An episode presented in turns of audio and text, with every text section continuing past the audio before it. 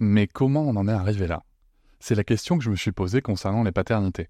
Pour y répondre, je vous propose de découvrir la BD Papa Sapiens, qui raconte l'histoire des pères à travers les âges avec humour et les chouettes dessins de Sévanie.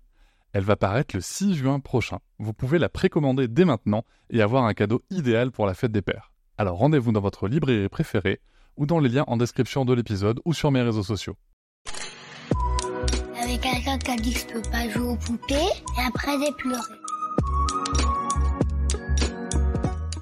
Bienvenue sur Papatriarcat, le podcast qui réfléchit la parentalité au XXIe siècle en essayant de l'affranchir du modèle patriarcal. Du fait de mon passé, dont j'ai fait de l'anorexie de mes 15 ans, on va dire 14-15 ans jusqu'à mes 19 ans. J'étais aménorée pendant tout ce temps-là, et de mes 19 ans jusqu'à mes 23 bah, ans, du coup, j'étais encore aménorée en fait. Donc, ce qui fait que j'avais vraiment cette crainte, j'en parlais souvent à Marin, du coup, bah, j'avais peur de plus jamais avoir mes règles, de pas avoir cette chance d'être maman parce que je sais que bah, du coup ça ça peut porter défaut à ça parce que j'avais des personnes autour de moi qui avaient été anorexiques, qui avaient eu tout ça et qui avaient eu ce désir d'être maman et qui avaient galéré à, le devenir parce que du coup bah il y a un ralentissement de je sais pas trop comment ça marche exactement mais le fait d'être aménorée pendant longtemps bah du coup ça peut couper quoi et ça me faisait peur. Je me suis sentie privée de cette grossesse dans le sens où j'avais vraiment peur comme je disais, de jamais tomber enceinte. Et le fait d'avoir pas eu ce choix en fait de l'aide, de pas avoir pu euh, me dire tiens bah j'étais prête, on avait tout ce qu'il faut pour lui, j'étais dans une meilleure situation mentalement ou même enfin financièrement ou tout ce qu'il fallait, ça m'a ça m'a mis une haine en fait parce que j'aurais aimé qu'ils me disent tiens bah fais, une radio vide pour vérifier. Enfin, je sais pas en fait ce qui aurait pu se passer de mieux. sur le moment j'avais vraiment de la colère en fait contre euh, contre ce docteur et contre euh, la situation dans laquelle j'étais dans tout ça quoi. ouais. Déjà de base, je suis d'une nature angoissée et stressée. Donc là, de me dire qu'il y a un petit être qui, qui dépend de moi, de nous, en fait, c'était pas évident parce que bah il y avait beaucoup de choses à gérer, pas en neuf mois, mais en quatre, quoi.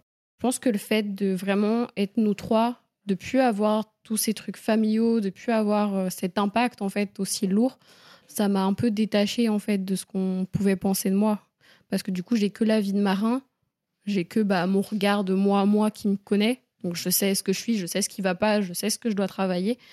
Et lui, il me connaît aussi, donc il sait ce qui va pas, il sait ce qui est compliqué. Et c'est beaucoup plus rassurant, je pense, d'avoir un avis de quelqu'un de positif envers nous et sans jugement plutôt que des avis extérieurs qui vont juste euh, me considérer comme quelqu'un ou m'identifier à quelqu'un qui que je suis pas en fait.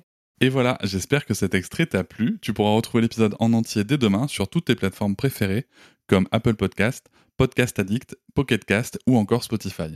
On peut aussi se retrouver sur les réseaux sociaux, sur Instagram, Facebook, TikTok, mais aussi tu peux t'abonner à ma newsletter, tu trouveras le lien en description.